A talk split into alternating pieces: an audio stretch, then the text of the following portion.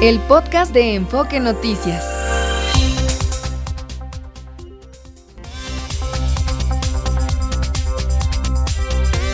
NRM Comunicaciones presenta Amanece en Enfoque Noticias con Martín Carmona. Cuando empieza el día.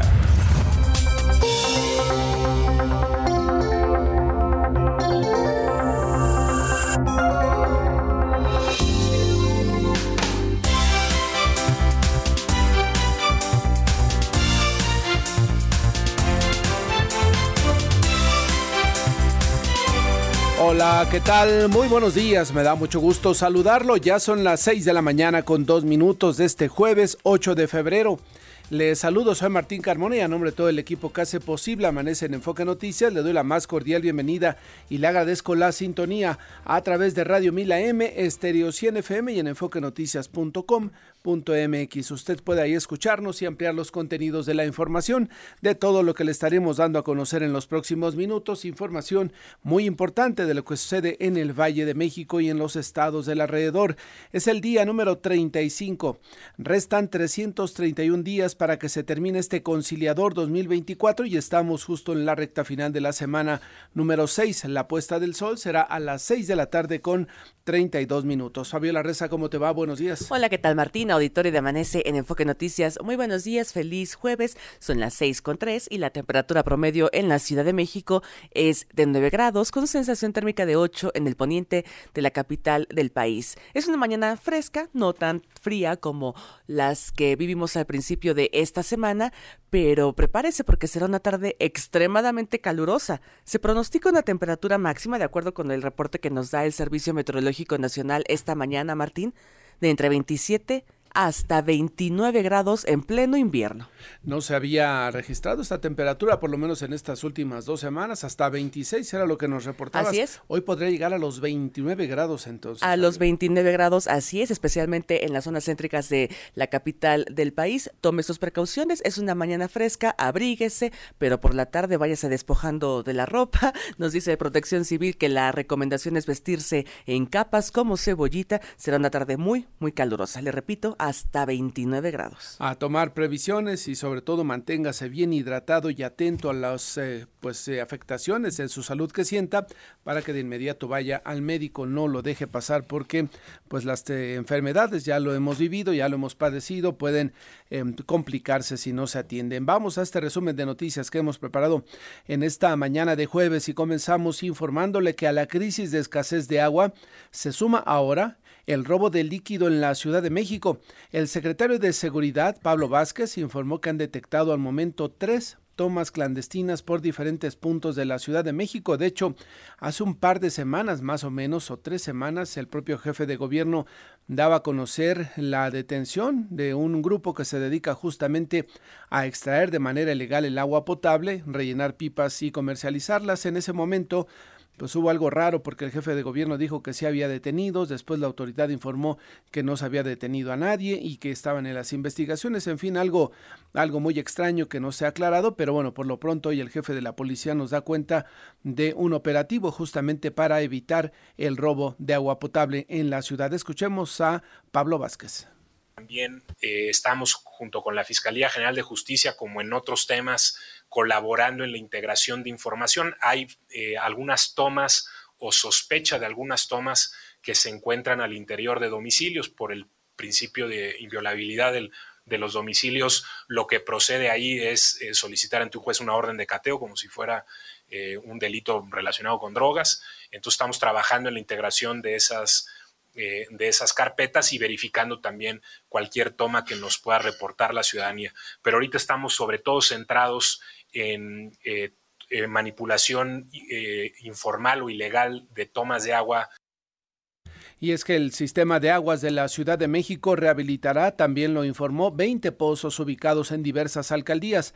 Ayer publicó la lista de asignación de contratos para estos trabajos que deberán ser entregados entre abril y mayo de este mismo 2024. El gobierno del Estado de México pondrá en marcha operativos contra la venta ilegal de líquido.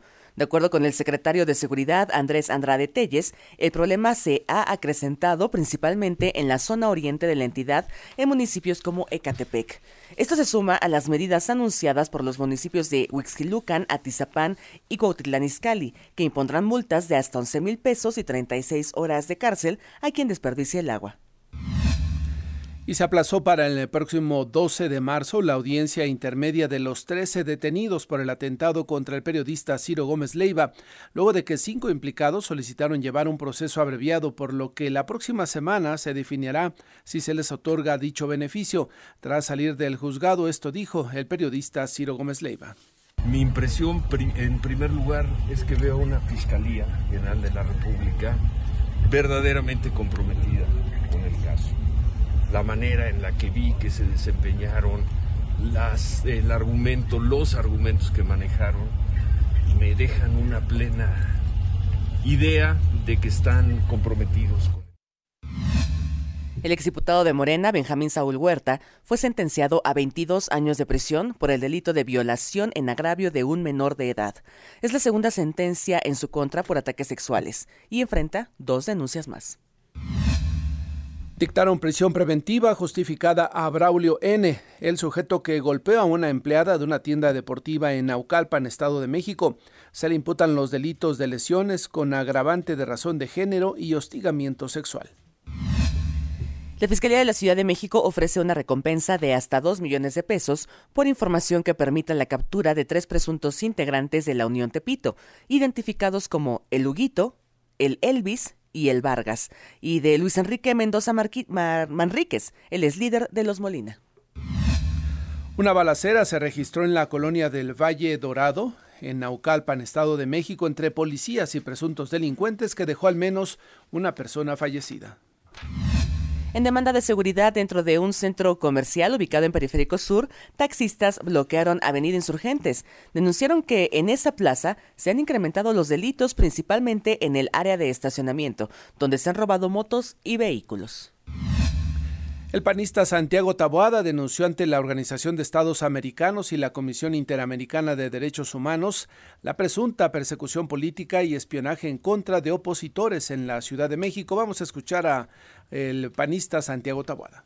Venimos a denunciar la nueva andanada que prepara la Fiscalía General de Justicia de la Ciudad de México contra la oposición en la Ciudad de México. Se ven perdidos en la ciudad y van a utilizar todo el aparato de Estado. Y ante esa elección de Estado y ante esa persecución política, estamos aquí precisamente porque lo vamos a denunciar. No vamos a quitar el dedo en el renglón para advertir lo que se avecina en la Ciudad de México. En información nacional y en hechos distintos fueron asesinados en Zacatecas Juan Pérez Guardado, director de Desarrollo Social de Fresnillo y cuñado del senador Ricardo Monreal, y también fue asesinado Cecilio Murillo, él es hermano del presidente municipal de Sombrerete. El presidente Andrés Manuel López Obrador se reunirá en abril allá en Quebec con sus homólogos de Estados Unidos, Joe Biden, y de Canadá, Justin Trudeau, en la cumbre de líderes de América del Norte para discutir los resultados sobre el combate al tráfico de fentanilo, armas. Además, la canciller Alicia Bárcena agregó lo siguiente. Hay que destacar que la próxima reunión trilateral de los jefes de Estado va a ser en abril en Quebec y la idea es llevar resultados concretos de esta reunión. Hay que destacar que nuestro comercio entre los tres países asciende a 1.800 millones de dólares. Estamos hablando de una cantidad muy importante. Somos el mercado más importante en este momento del mundo en materia de comercio, de bienes, servicios y una industria muy potente. Y durante el tercer comité trilateral para combatir el tráfico de drogas y armas, la secretaria de Seguridad, Rosa Isela Rodríguez, pidió a Estados Unidos y Canadá ayudar a nuestro país a acabar con el ingreso ilegal de armas de alto poder. Y en 2023 se robaron 61.222 vehículos asegurados en México, lo que equivale a 168 unidades por día. Esto lo informó la Asociación Mexicana de Instituciones de Seguros.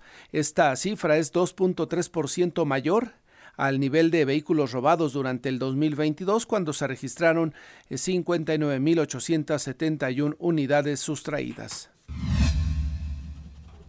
Y el Senado aprobó reformas a la Ley Federal de Protección al Consumidor que obligan a las casas de empeño a compensar a los consumidores en caso de extraviar o deteriorar los bienes que hayan dejado en prenda. Y una buena noticia es que por primera vez en la historia México se posicionó en 2023 como el mayor proveedor de mercancías a Estados Unidos arrebatándole el puesto a China, que por 15 años se mantuvo como el mayor exportador a ese mercado. Cifras de la Oficina de Censo de los Estados Unidos informó que México reportó bienes a Estados Unidos por 475.606 millones de dólares, lo que representó un crecimiento anual del 4.6%. Buenos días, 6 de la mañana con 12 minutos, momento de una pausa.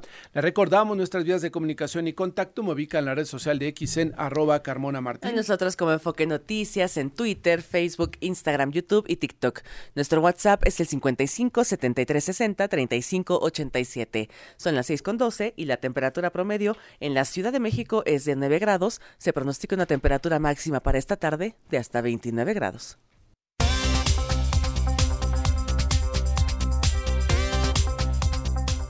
Está usted escuchando Amanece en Enfoque Noticias por Stereo 100, 100.1 de FM y Radio 1000 AM. Regresamos con Martín Carmona son ya las 6 de la mañana con 19 minutos. Eh, Fabiola Reza, tenemos datos de inflación esta mañana. Así es, a enero de este 2024, Martín Auditorio de Amanece en Enfoque Noticias nos los da a conocer el INEGI esta mañana. En enero se registró el Índice Nacional de Precios al Consumidor, registró un aumento de 0.89% respecto a diciembre. Así es, Martín, es una subida muy fuerte de los precios para iniciar el 2024. La tasa de inflación anual se ubica en 4.88%.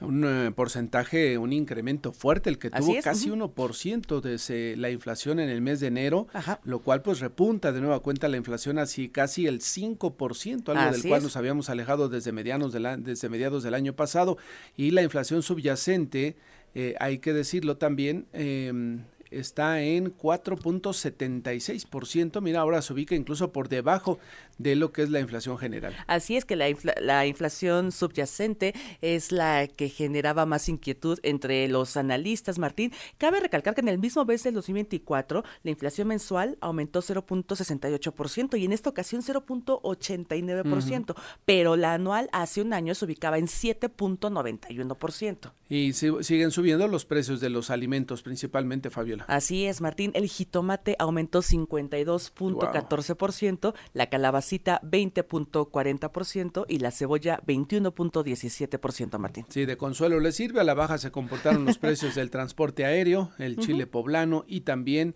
pues el, la papaya, ¿no? El precio de la papaya también baja. Otro de los productos que incrementó su precio en este mes de enero, aunado a los, pues a, a los alimentos, Martín, ¿con qué cocinamos? El gas doméstico LP aumentó 2.41%. Y no hay agua en la Ciudad de México. no hay agua. No hay agua en gran parte del territorio nacional, pero subieron los precios de, por el servicio de agua. 1.72% los derechos por el suministro de agua aumentaron en este primer mes del año. Pues esto es lo que está pegando al bolsillo de los mexicanos. Eh, Juan Enrique Velázquez, estamos contigo. Adelante, buenos días. yes. ¿Qué tal, Martín? Saludos, amigos de Amanece en Enfoque de Noticias. Diputados locales del Partido Acción Nacional lamentaron que el gobierno de la capital del país no atienda asuntos prioritarios para la ciudadanía como la generación de empleos y la procuración de la economía. Y sí, enfoque sus baterías a la campaña de Clara Brugada Molina. El coordinador de la bancada panista en el Congreso de la Ciudad de México, Federico Dorin César, dijo que la conducción de eh, que la conducción de economía de la economía no se refleja en la generación de empleos. Recalcó que el ritmo de la economía de la metrópoli se estancó y precisó que de acuerdo con información del IMSS, entidades como Yucatán, Querétaro, Aguascalientes y Guanajuato mantienen un crecimiento anual en puestos de trabajo por arriba del 4%, mientras que la capital apenas alcanzó el 2%. Vamos a escuchar. El problema de la desigualdad en la ciudad no se va a arreglar hasta que no haya un crecimiento económico y posibilidad de empleo bien remunerado para todos en la ciudad. Es increíble que la ciudad que tiene más PIB del país sea la que no crezca eh, por encima de otras entidades federativas. Amigos de Amanece en Enfoque Noticias, el diputado federal del PAN, Héctor Saúl Telles Hernández, recordó que personajes de la 4T como Fatlala Cabani, secretario de Desarrollo Económico Local, está más, está más metido en la grilla en vez de sostener reuniones con la academia o núcleos empresariales para mejorar el ritmo de la economía capitalina. Martín, amigos de Amanece en Enfoque Noticias, el reporte. Gracias, Juan. Buenos días. Buenos días. Y sentencian a 22 años de cárcel al exdiputado de Morena, Benjamín Saúl Huerta. Además, Jorge nos informaba la autoridad que faltan eh, falta ser juzgado por otros dos delitos, acusaciones más, justamente de agresión a menores. Cuéntanos, Jorge, buenos días. Efectivamente, Martín Auditorio de Amanece en Enfoque Noticias, muy buenos días. Benjamín Saúl Huerta, exdiputado federal de Morena, fue sentenciado a 22 años de prisión por violar a un joven de 15 años en abril del 2021 en Puebla. La víctima tuvo que irse a Estados Unidos por amenazas a él y a su familia. Fue el Tribunal de Enjuiciamiento de Puebla el que determinó la responsabilidad penal del exdiputado, quien no tendrá eh, sustitutivo de la pena, por lo que deberá permanecer eh, preso hasta que cumpla la condena, es decir, hasta el 2046. A pesar de esta condena, eh, la defensa del joven agredido, Teófilo Benítez, informó que, bueno, informó la, la noticia y dicen que van a apelar esta, esta esta sentencia porque para ellos requieren más años de prisión. Vamos a escuchar. Después de más de un año de lucha, se logró que el diputado de Morena, Saúl Huerta, fuera sentenciado a 22 años de prisión por un tribunal de enjuiciamiento en el estado de Puebla, por el delito de violación. Sin embargo, no estamos satisfechos con eso y apelaremos para que se pueda incrementar la sentencia hasta 40 años de prisión y las víctimas puedan recibir un poco de justicia por haber afectado de manera permanente la vida de las víctimas. Benjamín Saúl Huerta tiene en su contra otros dos procesos penales por agresión sexual, por lo que la pena que se le impuso hoy pues podría incrementarse aún más tras conocer la sentencia familiares de la víctima eh, dijeron que el legislador exmorenista es un pedófilo y violador serial ya que atacó a cuatro jóvenes cuando eran menores de edad de entre 13 y 16 años de edad. Es el reporte, Martín, que les tengo por el momento. Gracias, Jorge. Buen día. Buenos días. Y le comento que la Fiscalía General de Justicia inició una carpeta de investigación por el robo de un camión que transportaba medicamentos valuados en 8 millones 433 mil pesos cometido el pasado 25 de enero en, la, en el estacionamiento de las aduanas del Aeropuerto Internacional de la Ciudad de México. Este último expresó sus dudas respecto a que el ilícito se haya perpetrado ahí, es decir, el funcionarios del aeropuerto lo rechazan. A través de la cuenta de X se señaló que hasta el momento no se cuenta con ninguna información o comentario de las asociaciones de transportistas, agentes aduanales, agentes de carga o cualquier otro actor dentro de la aduana que permita afirmar que dicho evento ocurrió dentro de las instalaciones de la aduana del Aeropuerto Internacional de la Ciudad de México. Los eh, productos que se habrían robado y que suman más de 8 millones y medio de pesos, los eh, productos, señalaron las autoridades aeroportuarias, pueden estar en las rampas y patios de maniobras para cargo o descarga donde permanecen solo por el tiempo estrictamente necesario para el despacho aduanero de las mercancías. Una vez que éstas son despachadas de la aduana, la responsabilidad de su custodia y resguardo es de los importadores transportistas y quienes intervienen en el traslado. Por lo pronto hay ya una investigación de la Fiscalía de la Ciudad de México para saber qué pasó con todos esos fármacos que iban justamente en este tráiler que desapareció en las inmediaciones de la aduana del aeropuerto de la Ciudad de México, cuyo valor, le reitero, supera los 8.4 millones de pesos. El vehículo, el camión, el que transportaba los medicamentos, fue encontrado vacío en Temascalapa, allá en el Estado de México. Son ya las 6 de la mañana con 26 minutos. Más información metropolitana. Noemí Cruz, adelante. Martín, auditorio de Amanece en Enfoque Noticias. Buenos días. La alcaldía Benito Juárez informó que a lo largo de los últimos cinco años logró una captación récord de 25 millones de litros de agua de lluvia para uso humano a través de los seis sistemas hídricos automatizados instalados en edificios públicos de la demarcación, lo que ha permitido almacenar, reutilizar y no desperdiciar el líquido. En el municipio de Texcaltitlán, Estado de México, arrancó la caravana por la justicia cotidiana para acercar a las comunidades alejanas los trámites y la resolución de conflictos, además de asesoría jurídica. Estas jornadas se realizan de manera simultánea para tener presencia en 18 municipios de la entidad. A la fecha se han beneficiado a 2.000 personas con 5.600 trámites. La Comisión de Asuntos Laborales y Trabajo y Previsión Social del Congreso de la Ciudad de México aprobó un dictamen para proponer a la Cámara de Diputados que sea opcional y no obligatorio el uso de uniforme en las personas trabajadoras del hogar. La Secretaría de Movilidad Capitalina emitió una declaratoria de necesidad de un corredor de transporte para sustituir 349 microbuses que ya concluyeron su vida útil por 163 autobuses en beneficio de los habitantes de las alcaldías Xochimilco y Milpa Alta. Ante el incremento de casos de COVID-19, la Secretaría de Salud local recomendó utilizar cubrebocas en el transporte público o en espacios no ventilados, así como en centros educativos con mínima ventilación. Aconsejó que para prevenir contagios se mantengan medidas sanitarias como el lavado de manos continuo, el estornudo de etiqueta, evitar automedicarse y la aplicación de refuerzos de vacunación. Martín, hasta aquí el enfoque metropolitano. Gracias, Noemí. Le comento que este mismo jueves en el Instituto de Investigaciones Jurídicas de la UNAM se llevará a cabo el foro Inclusión Financiera y el impacto de los neobancos, ¿no? Estos bancos que ahora se operan de manera digital totalmente. Entre otros estará Aurora Cervantes, vicepresidenta de normatividad de la Comisión Nacional Bancaria y de Valores, y Carolina Velázquez del Banco de Pagos Internacionales. Se discutirán los pendientes para facilitar la entrada de más neobancos al territorio nacional que operen en México.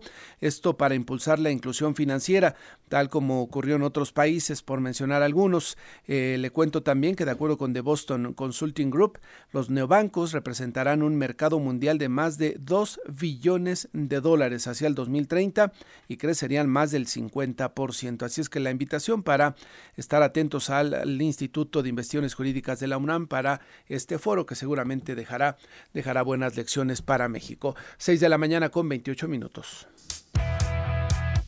Los deportes con Javier Trejo Garay. Javier Trejo Garay, buenos días. Presente, ¿cómo estás, mi querido Martín? Fabi, ¿cómo les va? Buenos días. Muy buenos días, Javi. Vámonos con lo más importante en la información deportiva. Hablemos, si les parece bien, del fútbol mexicano. Bueno, equipos mexicanos que participan en la Copa de, de CONCACAF, la Champions Cup que bueno, pues se juega entre equipos de la zona, de la región, entendiendo, hablamos de México, por supuesto, de la MLS, hablamos también de equipos de Centroamérica, y en ese sentido, ayer hubo participación mexicana en varios frentes. De hecho, el equipo de las Chivas, bueno, consiguió una victoria contundente. For, eh, Forges, el rival, fue el rival del equipo de Chivas, Martín. tres por uno le pegó el equipo de Chivas como visitante al conjunto canadiense, pero además se despachó con la cuchara grande el refuerzo México-norteamericano Kate Caldwell, que logró un total de dos goles y además puso la asistencia para el otro. Mira. Destapado Kate Caldwell, ¿eh? Está enrachado el Guadalajara, ¿no? Sí, lleva tres victorias consecutivas, de hecho. Y ya se estrenó este jugador que trajeron de los Estados Unidos, México-americano, que pues les viene, ojalá y así suceda, para bien de los que le van al Guadalajara, a resolver el problema de falta de gol. Sí, Oscar Watley también, jugador, eh, vio su debut el día de ayer como portero del equipo de la Chivas, recibió uno de los, bueno, el único gol, por cierto, del equipo del Force lo recibió Watley. Y bueno, al final del día una victoria muy importante, decíamos. La próxima semana, de hecho, se va a disputar la vuelta ya en el estadio Akron, la casa del conjunto tapatío, y ahí pues espera confirmar ya su boleto a la siguiente etapa el conjunto eh, de mexicano. Otros resultados también del día de ayer, el equipo de Toluca le fue a ganar al Herediano de Costa Rica dos goles por uno.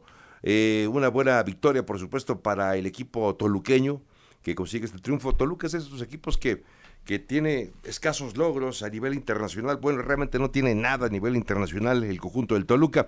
Tigres también jugó el día de ayer con el equipo de los eh, Whitecaps de Vancouver. Y, al final acabó empatando a uno, no fue el resultado que esperaban, pero rescata un empate, por supuesto, el equipo de Tigres. Y la próxima semana en casa podrían finalmente conseguir la victoria en la vuelta sobre este conjunto canadiense. Eh, fue, digamos que André Pierre Guignac el jugador más importante del conjunto de los eh, Tigres de Nuevo León en este empate. Así que de los equipos que jugaron estos días, pues solamente el América perdió.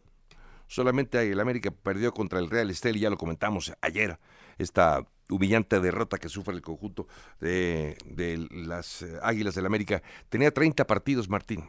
30 partidos el equipo de el Real Esteli en partidos de CONCACAF que no ganaba. Mira. Que no ganaba el 30 partidos. Y le fue a ganar al América. Y le fue a ganar al América. ¿Y qué dicen los del América? Pues que fue un accidente. Se cansaron. Yo creo un poco de soberbia también, ¿no? Sí, totalmente. Un poco de soberbia de, el, equipo campeón del fútbol mexicano. Seguramente nulo conocimiento del rival. Creo que eso también abona a esta, esta sensación de extravío de parte del el América, que la próxima semana me parece va a acabar dándole la vuelta al, al, resultado, se va a llevar la victoria en el global sobre el conjunto nicaragüense, pero hombre, no deja de, de llamar la atención que haya sido maltratado de esta forma el campeón del fútbol mexicano. Bueno, Martín, también cambiando de tema, hablando de otros temas importantes acerca del de el fútbol americano profesional de la NFL, eh, les cuento algo, una, una situación muy particular, muy curiosa. Eh, hace varios años, en el Super Bowl 29, se jugó el duelo entre el equipo de San Francisco y los cargadores entonces de San Diego. Ese de hecho fue el último Super Bowl que ganó, bueno, el más reciente que ha ganado el equipo de San Francisco, lo ganó hace 29 años justamente en ese duelo ante el equipo de los eh, cargadores de San Diego. Bueno, lo interesante de esta historia es que entonces, en aquel entonces, el coordinador ofensivo del equipo de San Francisco era Mike Shanahan y el receptor del equipo de San Francisco era Ed McCaffrey. Bueno, estos dos eh, conseguirían junto con San Francisco y luego cuando, cuando eh, el señor eh, Mike Shanahan fue el entrenador en jefe del equipo de los Broncos de Denver, conseguirían otro, otro título. Es decir, juntos Mike Shanahan y Ed McCaffrey consiguieron tres anillos de Super Bowl, tres anillos de campeón, tres trofeos Vince Lombardi. La historia, la historia después de casi 30 años más tarde, es que ahora los hijos de estos dos personajes pueden conseguir lo mismo. Ahora el entrenador en jefe del equipo de San Francisco es Kyle, el hijo de Mike Shanahan, y el corredor más importante, el corredor líder de hecho en cuanto a yardas en la temporada, eh, logró 25 anotaciones en total, por cierto, y un jugador que seguramente va a ser distinguido como el jugador ofensivo del año, Christian McCaffrey, ahora también están en la misma franquicia. Qué ironías, coinciden en el mismo equipo donde estuvieron sus padres. Sus padres fueron campeones con este equipo de San Francisco y vamos a ver si Kyle eh, y Christian McCaffrey pueden ahora ser campeones también en esta historia. Eh, no es la primera ocasión que un eh, padre y un hijo, bueno, tienen, digamos, historias paralelas, hablando del deporte exitoso. Ya por último, Martín, cambiando de tema, hablando de Osmar Olvera, déjeme que les cuente acerca de Osmar Olvera, que se ha convertido en una de las figuras de la natación y de los clavados particularmente en México. Osmar Olvera consiguió ayer otra medalla de bronce. Ha subido al podio en cada una de las disciplinas en las que ha competido en este Mundial Acuático que se lleva a cabo en Doha, en Qatar. Eh, de hecho, eh, les cuento, ha sumado eh, en total desde el 2023 mm, una, dos platas, un oro y un bronce. Es decir, en Fukuoka, en el año anterior, en el 2023, consiguió la plata en trampolín un metro, consiguió otra plata en Fukuoka también en el 2023 en trampolín un metro y en Doha, en Qatar, este año consiguió el oro en trampolín un metro y ahora el bronce en tres metros. Así que la especialidad de este muchacho, que se convierte en el máximo ganador de medallas en campeonatos mundiales de natación o de clavados, es Osmar Olvera que además eh, pues ha sido un chavo desde muy chico, eh, empezó a ser entrenado por las academias de Iván Bautista, luego trabajó con la Dair Mata, pero Majin se acabó convirtiendo en la entrenadora que lo ha elevado a estos eh, niveles y que hoy lo ponen como un favorito también para conseguir presencia en los Juegos Olímpicos de París 2024. Majin, por cierto, es una entrenadora de origen chile, bueno, nació en China, de hecho ya tiene la naturalización o la carta de naturalización mexicana, pero también fue entrenadora, por ejemplo, de otras grandes atletas, como el caso de Paola Espinosa. Magin es una de las, yo diría, legendarias entrenadoras de clavados en México y es también la entrenadora de Osmar Olvera que se ha convertido, decíamos, en la figura de este mundial, la figura mexicana de este mundial acuático que se lleva en Doha, en Qatar. Más adelante platicaremos de otros temas, Martín, amigos de Foque Noticias, más del Super Bowl, eh, qué nos espera en estos eh, Super Bowl 58 allá en Las Vegas. Esto y más lo comentamos aquí en Foque Ya cada vez más cercano, Javier, eh, hoy la revista Proceso en su sitio de internet a propósito de los éxitos que están teniendo los deportistas la mayoría de ellos formados justamente por su propia cuenta, nos da información la revista Proceso eh, de fallas en la Comisión Nacional de Cultura Física y de Deporte, la CONADE, ¿te suena, no? ¿Te suena? Sí, bueno, pues es que mediante un programa de estímulos eh, fiscales del gobierno, la CONADE avaló la construcción de una pista de salto ecuestre con recursos que para tal fin aportó la operadora de fondos Banorte. En lugar de pagarlos al SAT, los lleva a un fondo que se destina justamente para fomentar el deporte. El tema es que la instalación deportiva no existe. Ah, no se construyó. Lo anterior viola la normatividad del estímulo fiscal al deporte de alto rendimiento y ya la Fiscalía General de la República está sobre el tema, también la propia operadora de fondos, porque al parecer se habría tomado 15 millones de pesos, los cuales no se invirtieron un asunto más que está ahora involucrando de nuevo cuenta la CONADE. Otra raya más al tigre, Martín. Sí, hay varios temas medio oscuros, ¿no? Ahí, Exactamente. En, esta gestión. Eh, ha dado más de qué hablar por cosas de este tipo que por éxitos deportivos. Y por la falta de apoyo, de hecho. Desafortunadamente. Lo que pasó también con las chicas de lado sincronizado el año pasado. Sí, lamentablemente es un tema del cual se ha hablado muchísimo. Y qué, qué, pena, ¿no? Porque cuando era atleta Ana Gabriela Guevara, tanto se quejaba de la gestión de los, de los que eran encargados entonces de la CONADE o de la propia Federación de Atletismo. Y pues ahora no solamente no lo está haciendo mejor, ¿no? Mal, mal, muy mal. Javier, gracias. Buen día. Vamos a una pausa, regresamos. Está usted escuchando Amanece en Enfoque Noticias por Stereo 100, 100.1 de FM y Radio 1000 AM. Regresamos con Martín Carmona. 6 de la mañana con 41 minutos y saludo en la línea telefónica a Víctor Manuel Báez, él es director general del Sistema de Aguas de Huixquilucan allá en el Estado de México. ¿Cómo está, director? Muy buenos días. Muy buenos días, Martín. Un saludo a ti y a todo tu auditorio. Cuéntenos cómo están sorteando este tema de la crisis del agua potable en el municipio, en la zona. Sí, pues mira, eh, fíjate que estamos implementando por instrucciones de la doctora Romina, que es la presidenta municipal, un programa que se llama Esfuerzo 24-7, justo que tiene como objetivo la contención de, de estos recortes que tenemos en nuestro municipio por parte del sistema Cutzamala.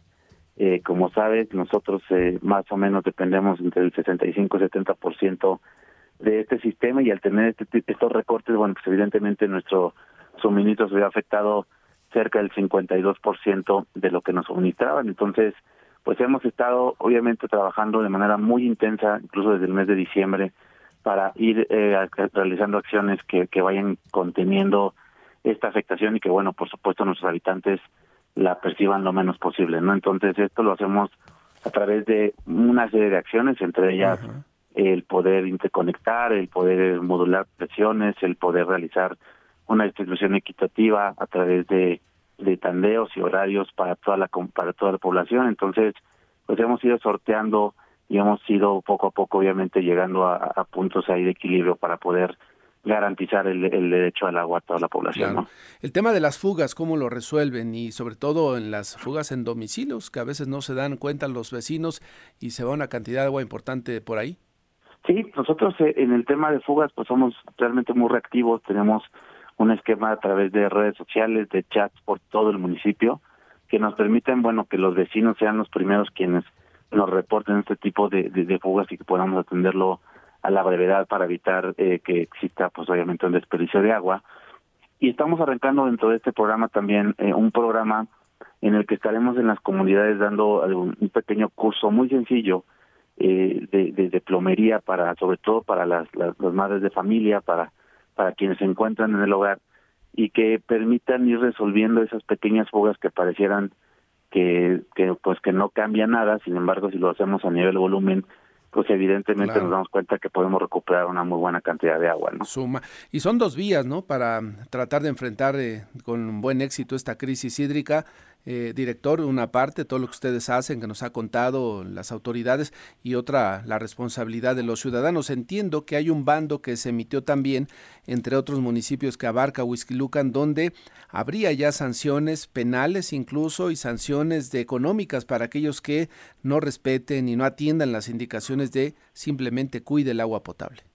Sí, correcto. Sí, justamente con la publicación de este último bando este, se incrementa en, en, el tema de poder eh, contener, sobre todo generar conciencia en la población, de 20 a 40 aún más será eh, la multa que se le aplicará a quien genera un desperdicio de agua y podrá ser un arresto de entre 12 y 18 horas. Entonces, la verdad es que esto es un esfuerzo que tenemos que hacer, por supuesto, las autoridades, pero que también necesitamos que los habitantes, que los ciudadanos eh, se sumen, que generen conciencia, por supuesto, porque es un esfuerzo que tenemos que hacer todos, ¿no? Tenemos que ser hoy resilientes a esta a esta situación y esto no se puede hacer si no lo hacemos yo diría en equipo, ¿no? Sí, sí, sí, que sean responsables. Ahora, ¿cómo procedería ese tema si yo detecto que mi vecino, que tiene una casa grande, está lavando a las 2 de la tarde sus dos vehículos con manguera, está regando el jardín que tiene? ¿Ese podría considerarse un derroche de agua, una falta, una práctica no correcta en estos momentos, eh, director?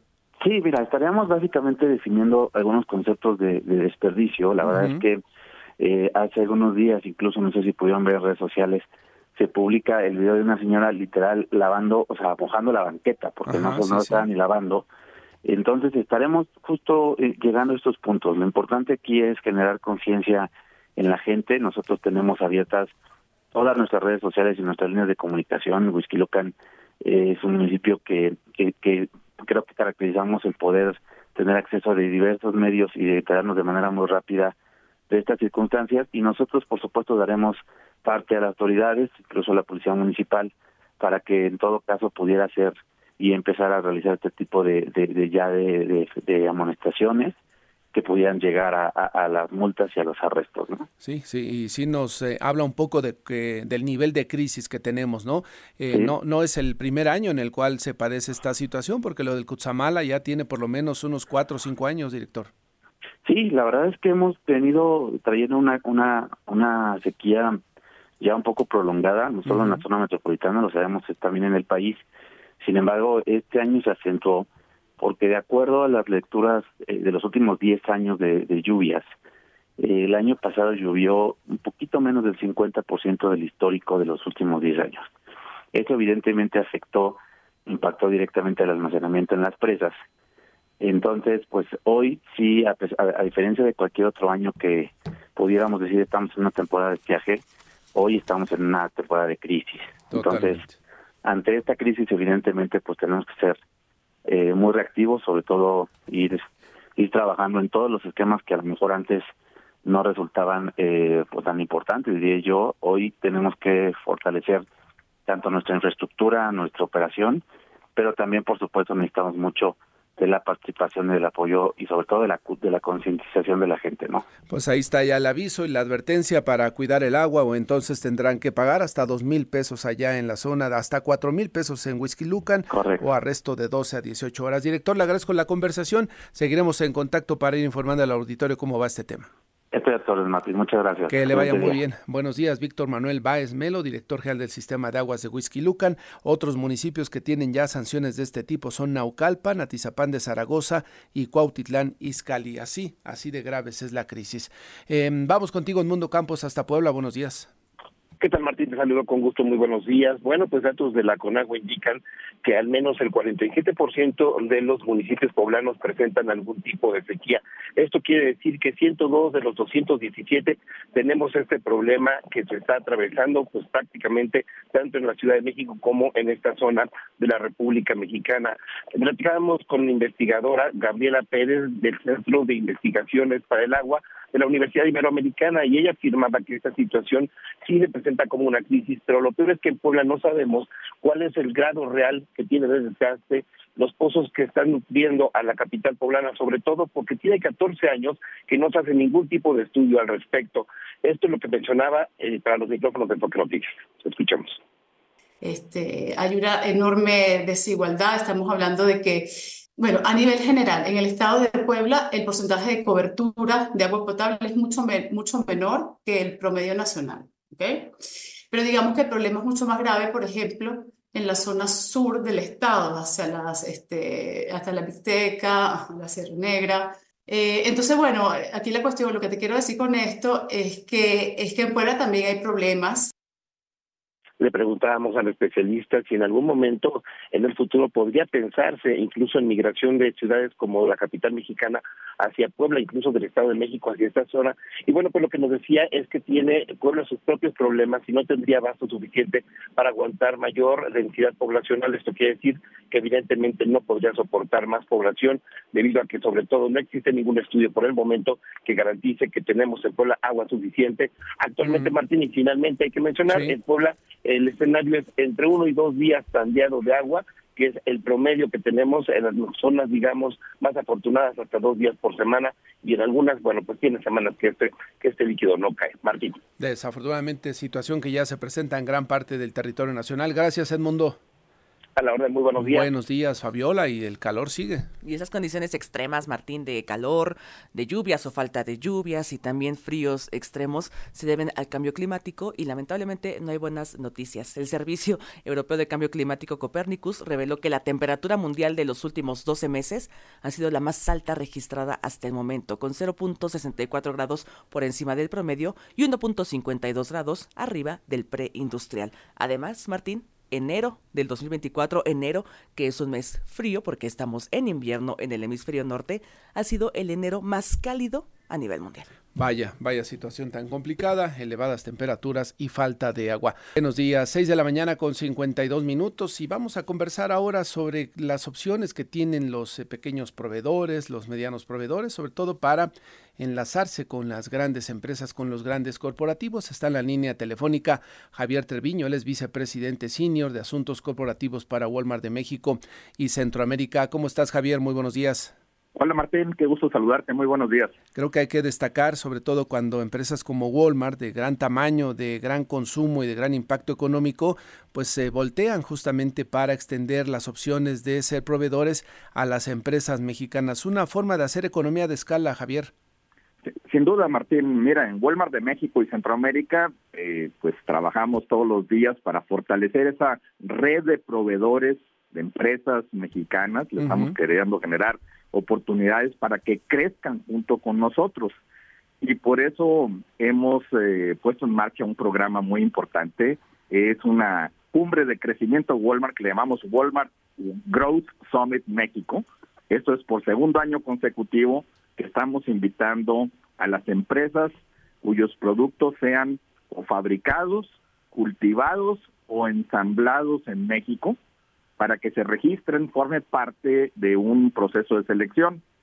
Y las empresas finalistas pueden participar en un evento exclusivo a fines de abril para presentar sus productos a los compradores de Walmart México y también conectarlos con los equipos de abastecimiento global, el de marketplace de Global Sourcing de Walmart Internacional. Es una gran oportunidad. Fíjate que el año pasado tuvimos la primera edición de este programa, le llamamos México Open Call. Esto tuvo la participación de más de 350 empresas de diferentes estados del país.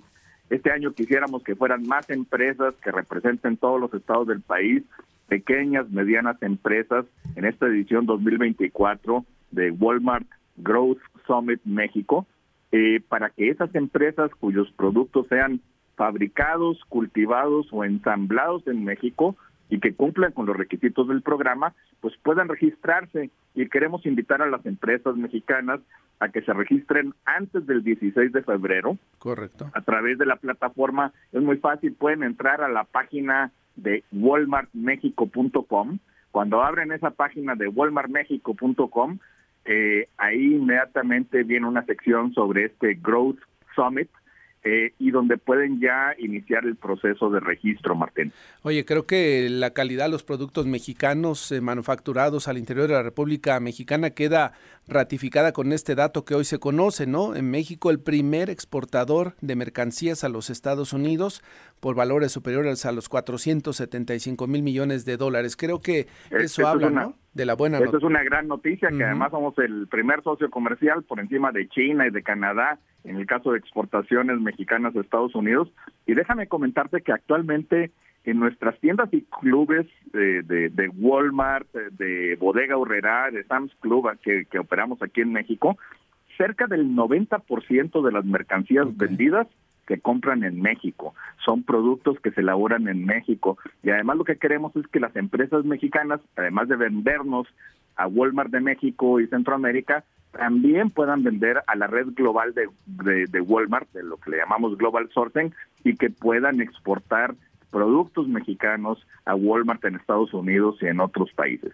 Y qué mejor forma de hacerlo de la mano de los que saben, ¿no? Y de los que colocan justamente y saben de la necesidad y de la calidad y, sobre todo de lo que se demanda en otros países, eh, Javier. Eh, correcto, eso es algo muy importante, pues hay una red de expertos, compradores de Walmart en México y en la red global de abastecimiento y esto va a ser muy útil pues para las empresas mexicanas que ya se puedan conectar de una vez. Y como tú lo mencionas Martín eh, la calidad de los productos mexicanos es extraordinario y por eso pues ahora estamos exportando eh, como lo mencionabas este a, a Estados Unidos eh, y nos hemos convertido pues en, el socio comercial número uno. Oye Javier, y aprovechando que estás en la línea, creo que un tema con el que ustedes no batallan, pero sí tienen que ir resolviendo es el tema de la inflación. Y justamente nos da el dato el INEGI donde la inflación repuntó en el mes de enero y, y el asunto para ustedes como retailers es ¿En qué momento controlas precios? No controlas, pero buscas la forma de ofrecer mejores precios para tus, tus consumidores.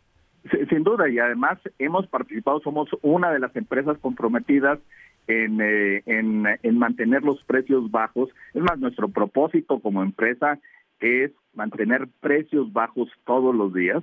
Eh, lo que queremos es ayudarle a la gente a ahorrar dinero, a vivir mejor, y somos los participantes en el PASIC, en el programa para eh, poder combatir la inflación, la carestía en México.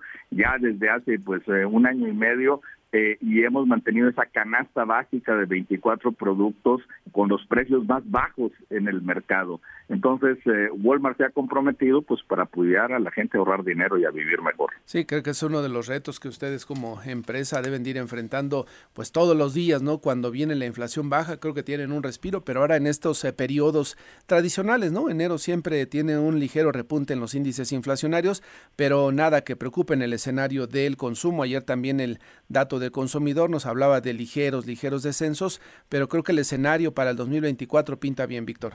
Perdón, Javier. Así es, Martín. Eh, yo creo que pinta bien. Nosotros vamos a seguir empeñados en mantener nuestros precios bajos todos los días en todas nuestras tiendas, en Walmart, en Bodega Urrera, en Sam's Club de tal manera de que podamos ayudarle a la gente y por el otro lado, pues fortalecer a los productores mexicanos eh, con esta nueva iniciativa para que puedan participar y convertirse en eh, miembros de la red de proveedores de Walmart. En la página entonces de Walmart ahí se tienen todos los datos. Sí, la, página es www.walmartmexico.com. Cuando abren esa página, ahí ya viene la sección sobre el, el eh, Mexico Growth Summit de Walmart. Seguiremos en contacto, Javier, eh, para un balance al final. Eh, ojalá que más empresas hayan sumado y que logren eh, comercializar sus productos fuera del territorio nacional. Claro que sí, con mucho gusto, Martín. Seguiremos platicando. Ojalá que tengamos este año muchas empresas mexicanas que participen. Así será, ya lo verás. Gracias, Javier, y que te vaya muy bien. Gracias, buenos días, Martín. Buenos días, es Javier Treviño, vicepresidente senior de Asuntos Corporativos para Walmart de México. Sin duda importante que eh, las empresas mexicanas logren establecer alianzas, contactos y sumarse a esta cadena de proveedores.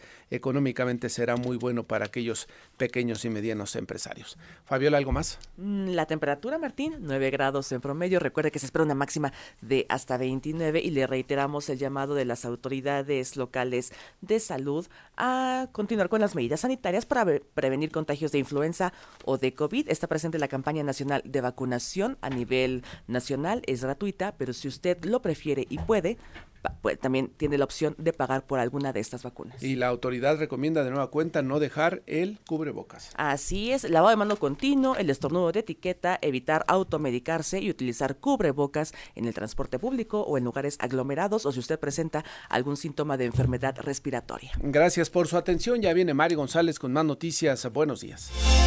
El podcast de Enfoque Noticias.